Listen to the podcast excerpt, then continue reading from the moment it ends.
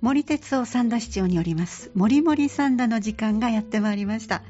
この番組では森市長から三田市の魅力を皆様に届けていただきます。お相手は門垣敏子です。それでは森市長どうぞよろしくお願いいたします。マッチョを元気にマッチョ強くマッチョを優しくする三田の成熟の町づくりに取り組んでいます三田市長の森です。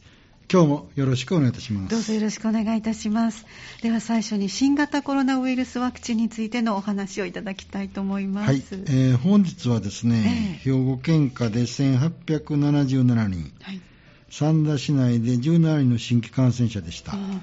三田市の新規感染者は10人台から20人台で推移をしているんですけどね、えー、えー、今後ですね増加傾向に転じるですね可能性があると思われますので、はい、油断できない、そういう状況であります。えー、三田市ではですね、3回目のワクチン接種率は60%を超えました。はい、えー、個別の医療機関ではですね、4回目のワクチン接種をですね、6月からもうすでに開始していますが、はい、7月の7日からはですね、7月の7日からは、えー、あ明日からですけど、集団接種を開始します。はい接種会場は阪急オアシスエルムプラザ店の北戸内の3階であります。はい接種の対象はですね、60歳以上の人と、18歳以上59歳以下で基礎疾患を有する人や、その他重症化リスクが高いと医師が認める人ですね。はいわかりました。集団接種の予約インターネットまたはお電話で受け付けております。詳しくは接種券に同封されている案内をぜひご覧ください。新型コロナウイルスワクチンの4回目接種についてまずはお話をいただきました。そしてさあ夏休みが近づいてまいりました。今年はコロナの感染予防対策を講じながら各種イベントが3年ぶりに次々と実施されているようです。夏休みを楽しみにしていらっしゃる子どもさんに向けましてご紹介ぜひお願いいたします、じゃあまず夏といえばやはりプールじゃないでしょうか。ね、ね、ふれあいと創造の里にあります。ふれあいプールがオープンするんですよね。そうですね。あの、はい、実はですね、ええ、6月の23日に、はい。えー、3年ぶりなんですけどね、ええ。えー、市内の小学校に学校訪問で、はい、えー行かせていただきました、はい、そしてその学校訪問の最後にですね、えー、えー、6年生から、いろんなね、市長に対して質問や要望をですね、えー、受けまして、その時に一人のですね、はい、小学生6年生がですね、市長、今年はふれあいプールはオープンするんですか？と言うんですね、えー、そしたら私の方からですね、えー、7月の15日からオープンしますと言ったら、一斉にですね、みんなから歓声が上がったと いうことでね、あの子供たちが楽しみにしてるんだな、というようなことがですね、待ち望んでたんですね。ねえー、わかりました。でまあ、あの今言いましたように、ふれあいプールはですね、はい、7月の15日からオープンして、8月の31日まで毎日ですね、えー、開業します。ただですね、やはり感染予防対策として入場者を上下250人にね、制限するとともにまた、あの、更衣室ですね、感染の危険性がありますね、更衣室の利用人数を制限をさせています。また、混雑状況はですね、市ホームページで確認できるようにもしました。そうなんですね、はい。よろしくお願いします。これだけ暑くなったら、本当早く泳ぎに行きたくなりますね。では次に科学の祭典三田サイエンスフェスティバル、えー、こちらも3年ぶりに開催されるということでお話しください、はい。えー、三田市内の高校生やですね大学生それから小学生中学校、えー、理科部会のですね先生方、はい、それから公民未来塾の講師の方たちがですねさまざまなですね今回体験プログラムを用意していただいています、はいえー、夏休みの宿題のヒントがね、ひょっとしたらそこで見つかるかもしれませんので、えー、ぜひですね、えー、来ていただければと思いますので、えー、楽しみにしてください。はい。科学の祭典サンダサイエンスフェスティバル、8月6日の土曜日、えー、午前中です。11時30分から始まっていきまして、お昼をお昼を挟んで、午後3時30分まで、まちづくり共同センターで開催されます。申し込みはいりませんので、直接会場にお越しください。では次は小学生向けの講座3つご紹介いただきましょう、はいえー、夏休みですのでいろいろ小学生の方への講座を予定しています。一つはですね、はい、親子で学ぶ整理収納ですね、えー、7月の28日木曜日ですが、まちづくり共同センターで、はい、まあ、あれがない、これがないとね、えー、子供も大人もですね、す探し物をしますので、これをなくすための工夫をですね、えー、えー、みんなで考えていこうといいですね。うん。それから2つ目は親子エコクッキングということでですね、これは8月の5日ですね、金曜日。これは広野の市民センターです。はいえー、まあ、あの食材をですね、無駄なく使う、どのようにしたらいいのかというポイントやですね、えー、それからエコな調理方法が学べますので、ぜひですね、えー、親子連れで参加していただきたいというふうに思っています。それから3つ目はですね、消防署のですね、消防士のお仕事を体験するということで、8月の12日の金曜日なんですけどね、これは消防本部で、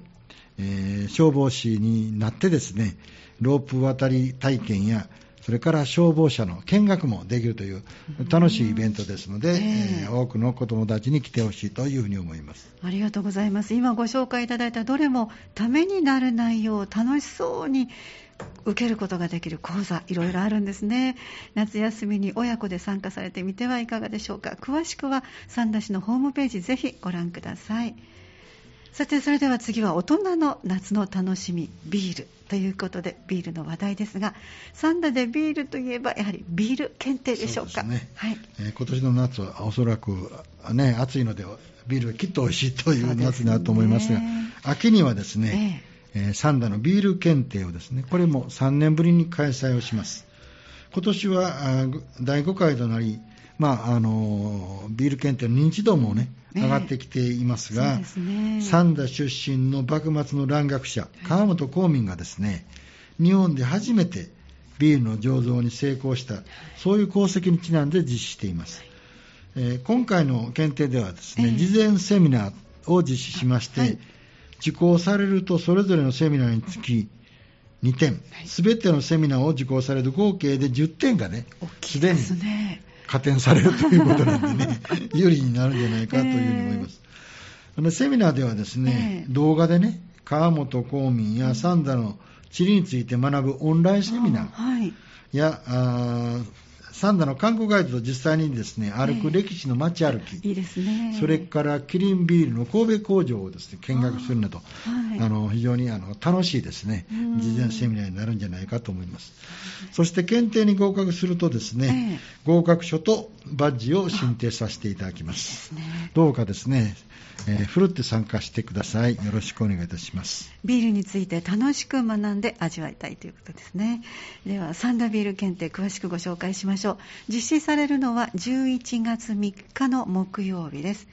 申し込みは7月15日から10月11日までとなっております。もう一度申し上げます。実施されるのは11月3日の木曜日。申し込みは今月7月15日から10月11日までとなっています。詳しくは市のホームページまたは広報サンダ7月号をぜひご覧ください。では続いての話題です。三田市では自らの趣味や特技、そして専門知識を生かして起業を考えている方がお試しできる、デミえー、出店できる三田市トライアルショップ、この出店者募集ということなんです。詳しくお聞きしていきたいと思います。はい、あのトライアルショップはですね、えー、業を起こす企業をですね、はい、目指す方の新たな挑戦とね活躍を、三田市がサポートしようとするものです、はい、えー、企業を目指すいろんな多様な人々のですねそういう機運を醸成で図ったりですね、えー、また企業を夢見る人材の発掘とそして裾野を広げることでね、はい。えー、企業の街、ある意味ではスタートアップの街、サンダをですね、目指していきたいというふうに思っています。7月の15日にですね、開設をしまして、はい場所はですね、神戸電鉄フラワータウン駅すぐ近くにあるですね、はい。えー、サンフラワービル1階ですね、このイオンの隣ですけど、ね。はい。えー、出店の区画は2区画用意しています、はい、1区画をですね、1日ワンコイン500円でね、はい、出店できます。はい。えー、企業業を起こすというとですね、非常に敷居が高いという感じておられる方も多いと思いますけどね、これトライアルですから挑戦していただいて気軽にですね最初の一歩を踏み出していただきたいなというふうに思っています。はいありがとうございます。このトライアルショップの募集もう7月1日から始まっております。申し込み方法など詳しくは7月号の広報サンダまた市のホームページぜひご覧ください。では続きまして広報三田市長に、えが書いていらっしゃいます市長森鉄のホットトーク。こちらの記事をもとに市長の思いをお話しいただくホットトークのコーナーです。今回は7月号の広報から市民病院のこれから未来のためにこちらについてお話をいただきましょう。お願いいたします。はい。あのー、6月の2日にですね、えー、私と神戸市長の久本市長、それから三田市民病院の委員長、ね。はい、再生会の委員長と4人でね、はい、えー、いわゆる合意をですね、えー、えー、させていただきました。でまあ、あの翌日の新聞などですね、えー、びっくりされたり、あるいはですね、えー、戸惑われた市民が多いかと思いますが、まあ、あの実際にそれ以降ですね、えー、えー特に、大きな質問とか要望というのは市役所の方届いてなくてですね、まあ、あのご紹介しますが、はい、戸惑いと不安ということで、一つはですね、えー、まあ、あの合意した中でですね、えー、えー、設置者が市役所であるということがですね、うんどういう意味なのか分かりにくいなとい。うこととですね、はい、もう一つはやっぱり場所がね、えー、神戸市の北区ということで戸惑いをというようなことがありました。うん、まあ、あのこの辺についてですね、ホットドッグ書かせていただいたんですが、はい、まあ、そもそもはですね、この三田市民病院と済生会兵庫県病院がですね、えー、えー、まあ、一緒にやるということについてはですね、うんえ4つほどポイントがあるんですね。はい、1つはですね、三田と北新地域、かなり地理的にも経済的にも一体のところなんですけどね、はい、その地域の救急医療ですね、えー、まさに命を救う救急医療、急性期の中でもですね、救急医療をですね、充実するためには、やはり、一緒になってというのが、強く言われてきました。はい、で2つ目はですね、えー、いわゆ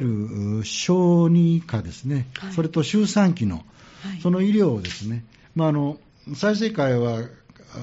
拠点病院として優れているんですけどね、まあ、それをうまく三段も活用させていただきたいというようなことですね。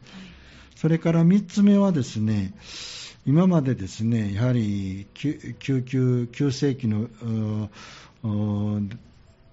で大変な病気とか怪我とかですね、はい、した場合については、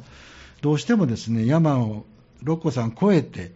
神戸の中央医療センターとか、神戸大学附属病院とか、大きな病院に行かなければいけなかったというのがですね、今回400床を超える病院でですね、えー、しっかりとしたものがあれば、そこに行かなくても命が救えると。いうようなことがね、助かるというのがあるのかなというようなことでですね、えー、いわゆる救急医療をですね、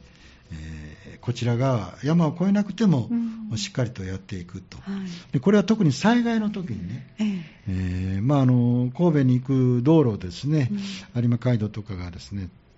使えない、ね、鉄道は使えないといった時にですね、やはりこちら側でやるということが大事かな、はい、それと今回の新型コロナウイルスで4番目なんですけどね、はい、これはあの三田市民病院も再生会も、やはり、えー、それを想定したですね、えー、建物の建て方、動線とかね、あるいは機械とか、それが非常に不十分だと、そうするとですね、えーまあ、感染症で重症になった方、まあ、今回、えー、三田市民病院も再生会もですね中等症までね重症者を受け入れなかった。はい。うん、でもこれからはですね、まあ、コロナが収束してもひょっとしたらですね、うん、また大きな感染症があったときにはですねその病院でしっかりとですね、うん、えー、確保できるというようなこういうことをですね、うん、えー、契機にですね、まあ、どのようにしていったらいいのかと。そして、まあ、有識者の方々のですね、委員会でやはり、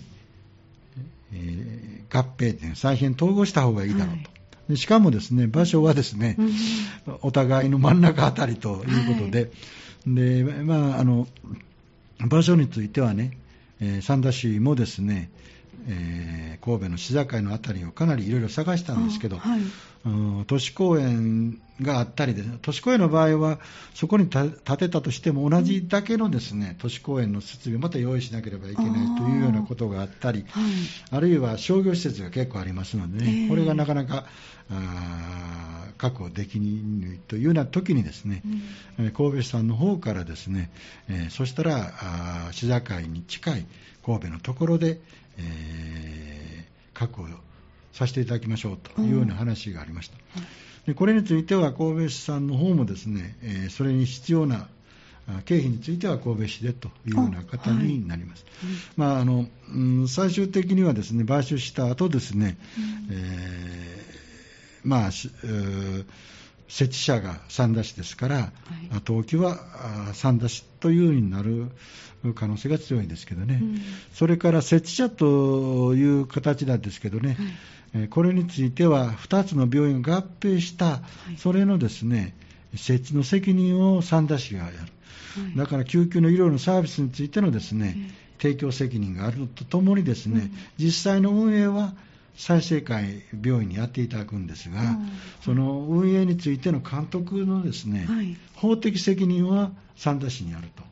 いわゆる指定管理ですね。あ、はいはい、あの里の根のホールなんかをしてる、ねはい、ああいう形になりますから、はい、まあ、あの里の根ホールもほとんどの方は、うん、あれは三田市のホールだと。ね、まあ、実際は違う運営してる、そういうようなですね、えー、形になると。したがって、病院の名前もですね、えー、えー、それにふさわしい。まあ、三田市という名前がですね、うん、何らかの形で、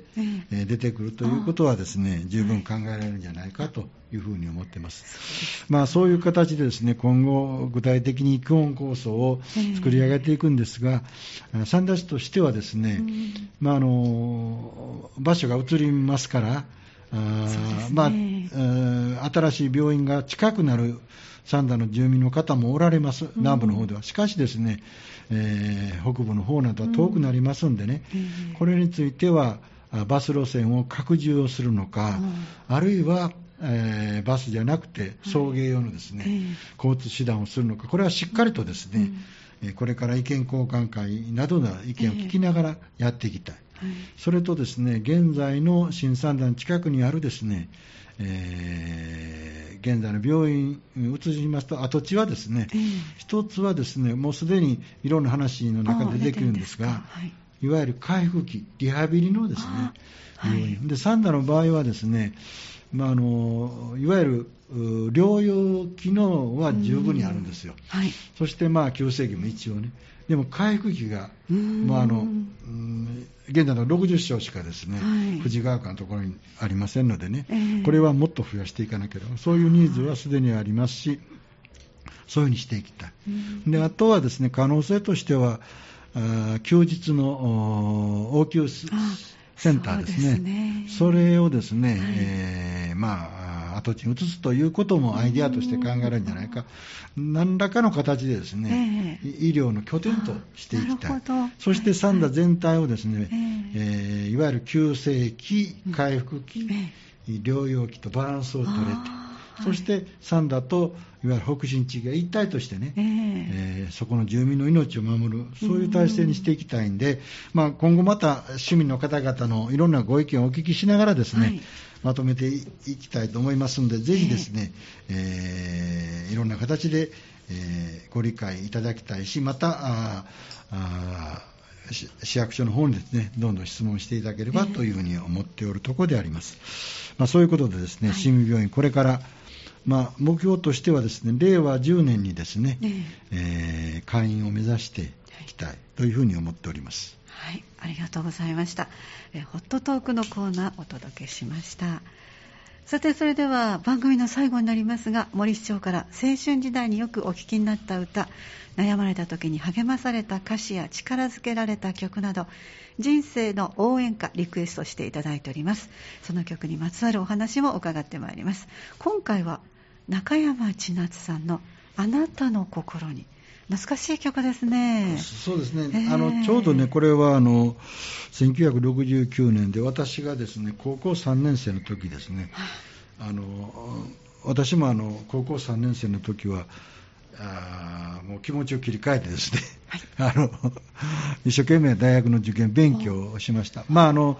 1回目の時は、現役の時はですね、志望校に入れなかった、もう1年、えー、浪人をしたんですけどね、はい、あの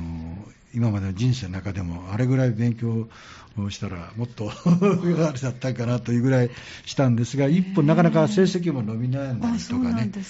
そしてこの時は社会がですね、学園紛争とか、ね、いろいろあってそして私はですね、まあ、あのあまりそれまで勉強をしてなかったんでね、えー、学校の授業以外にということで、えー、予備校、高校生の予備校の、ね、週2日ですね、はい、英語と数学をしたときに、そしたらやっぱり、あの他の学校のね、えー、女子学生がおって、ちょっと、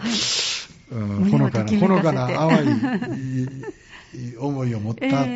字ですね。で、まあ結構ラジオなんか聞いたりしてですね、音楽ありしてね。で、この中山千夏さんのですね、はい、この歌を聴いて、なんとなくさっき言ったような、こう、ほのかな恋心と、なんかこう、受験で縛られてる中でですね、はい、い。うのがありましたね。まああの中山千夏さん自身は、この当時からですね、非常に、えー、才能豊かでね、個性的でマルチな方でしたしね、はい、えー、ジャリンコ知恵とかね、うん、えー、いうのもやられたり、また、ね、政治の世界でもね、はい、えー、やられて、そうでしたね、政治でしたね。ウーマンリブのね、はい、活動をされていたり、えー、まあ、現在、どのようにされてるかよく分かりませんけど、うん、本当にあの、えー、この綺麗な歌声でですね、えー、えー、思い出深い歌だったなというふうに思っております。透明感のある張りのある声ですね。そうですね。はい。はい、これ徳倉俊一さんが作曲をされたというのね。文字通り心に残る曲ですね。そうですね。はい。じゃあぜひ。歌詞は中山千夏さんが。あ、歌詞はじゃあ中山さんが作られた、というふうに聞いてます。そうですか。ありがとうございます。皆さんもいろんな思いを持っていらっしゃるこの曲かもしれません。えそれでは今お聴きいただあのお話を伺いました「あなたの心に中山千奈さん」この曲をおかけしたいと思います。さて今日の放送は7月9日の土曜日朝10時から再放送してまいります。そして次回の放送は8月3日の水曜日夕方の6時からお送りしてまいります。ぜひこちらもお楽しみになさっていてください。それでは森市長からリクエスト曲いただきましたあなたの心にこちらを聴きながらお別れしたいと思います。森市長どうもありがとうございました。はいありがとうございました。